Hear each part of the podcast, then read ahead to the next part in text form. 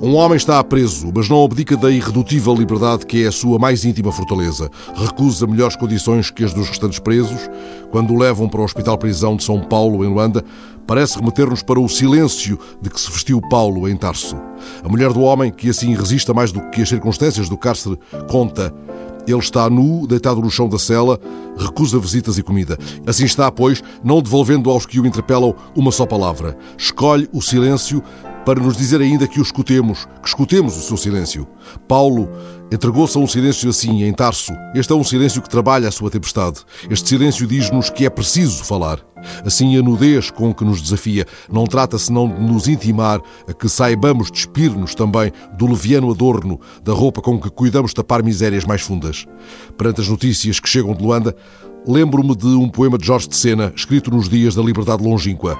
O poema em que Sena nos lembra que nascemos nus nus nascemos. Nus nos inspeciona o médico, a tropa, o professor de ginástica. Nus na mesa de operações, na cama do hospital, no dia da morte.